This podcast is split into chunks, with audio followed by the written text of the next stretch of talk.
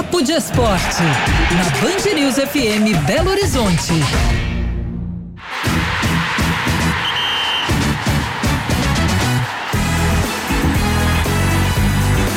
Papo de Esporte aqui na saideira do Band News Minas, segunda edição, com o André Salles. Tudo bem, André? Tudo ótimo. Boa tarde para você, Bruno, também para Gabi e para todos os nossos ouvintes. Nessa tarde foi oficializado, né? Algo que a gente já vinha até vendo no, no noticiário há alguns dias. A América e Cruzeiro acertaram então essa parceria para o uso da Arena Independência nesse ano, André. Mais um capítulo aí desse, desse embrólio também que envolve o Mineirão. É, e o que chama atenção é a, a confirmação do uso, um contrato de é, fidelidade para o ano de 2023. Então, se tinha gente aí falando que seria uma barganha, que o Cruzeiro ainda voltaria ao Mineirão, tem um contrato em vigência é, colocando o Cruzeiro é, com esse compromisso, digamos assim, com a Arena Independência. E aí, é claro que os clubes não divulgam, tem cláusulas de confidencialidade, mas o Thiago Fernandes, comentarista dos donos da bola, trouxe alguns detalhes. O Cruzeiro vai é, participar da operação dos bares, vai participar da operação do estacionamento e vai poder explorar, então, é, lucros, enfim, o que tiver de renda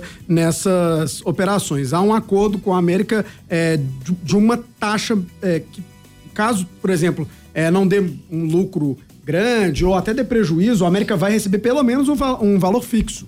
Então tem esses detalhes e o Cruzeiro então joga amanhã na Arena Independência e pelo visto joga ao longo do ano de 2023, sempre que não tiver jogos do América na Arena. É legal, porque o Ronaldo tinha dito na segunda-feira, né, que não jogaria no, no, Mineirão na temporada e muita gente realmente, como você bem colocou, é, considerou uma espécie de barganha, até porque o Mineirão logo depois agiu é, para tentar começar a negociar de novo com o Cruzeiro, né? Mas nessa rodada, né, nesse fim de semana tem rodada e o Cruzeiro joga às 10 e meia da manhã contra o Atlético no Independência, expectativa da estreia do Gilberto para esse jogo, né, André? Ah, pois é, o nome dele saiu no bid há pouco.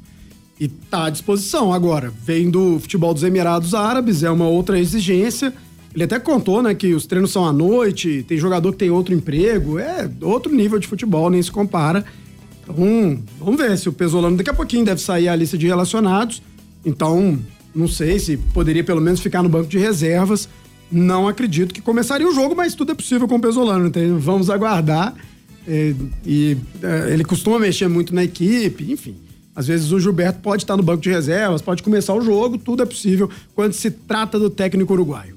E no domingo, às 11 da manhã, Atlético e Cruzeiro jogando nesse horário bem cedo, né? Nesse horário matutino aí, o Atlético encara o Tom Bense fora de casa, com expectativa aí que o Eduardo Cudê possa rodar o elenco. Tem um jogador que foi titular, né, no, no, na primeira partida, que tem clube interessado nele, né, André? Eu acho que a tendência é essa. O Atlético vai jogar num, num local que tem uma logística muito difícil, que é a cidade de Muriaé.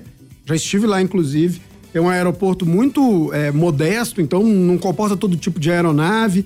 Eu me lembro até uma vez que eu, o jogo que eu cobri do Cruzeiro lá, os jogadores foram em aeronaves extremamente pequenas. Cabiam, é, acho que três atletas em cada aeronave. Então você imagina o tanto de aeronave que desceu, né? Por umas dez, assim, foi algo bem estranho.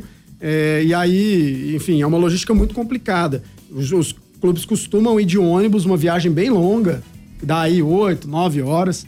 Então, é uma logística muito complicada, acho que até por isso o Atlético deve preservar alguns atletas. O Eduardo Cudê deve preservar alguns atletas, mas também nunca se sabe. É começo de temporada, é uma escolha dele. Se ele vai querer é, dar sequência, entrosamento, ou se ele vai querer rodar o elenco, até para conhecer também mais os jogadores. E aí você falou sobre o Caleb, chamou muito atenção, né? Foi titular na, na estreia, acho que pouca gente esperava isso. E vem um interesse aí do Fortaleza. A gente trouxe a informação ontem de que o Atlético tenta é, reduzir a folha salarial, repassar alguns jogadores. Então, quem sabe o Caleb é, pode ir pro, pro Fortaleza. A gente não tem nenhum tipo de confirmação, mas pode ser um negócio visto como interessante, porque ele teria mais espaço para jogar no Fortaleza. Não é um elenco tão é, recheado como o do Atlético. Vamos ver como é que essa questão evolui nos próximos dias. Na segunda-feira a gente traz mais assuntos aí do Combinado. Valeu. Abraço.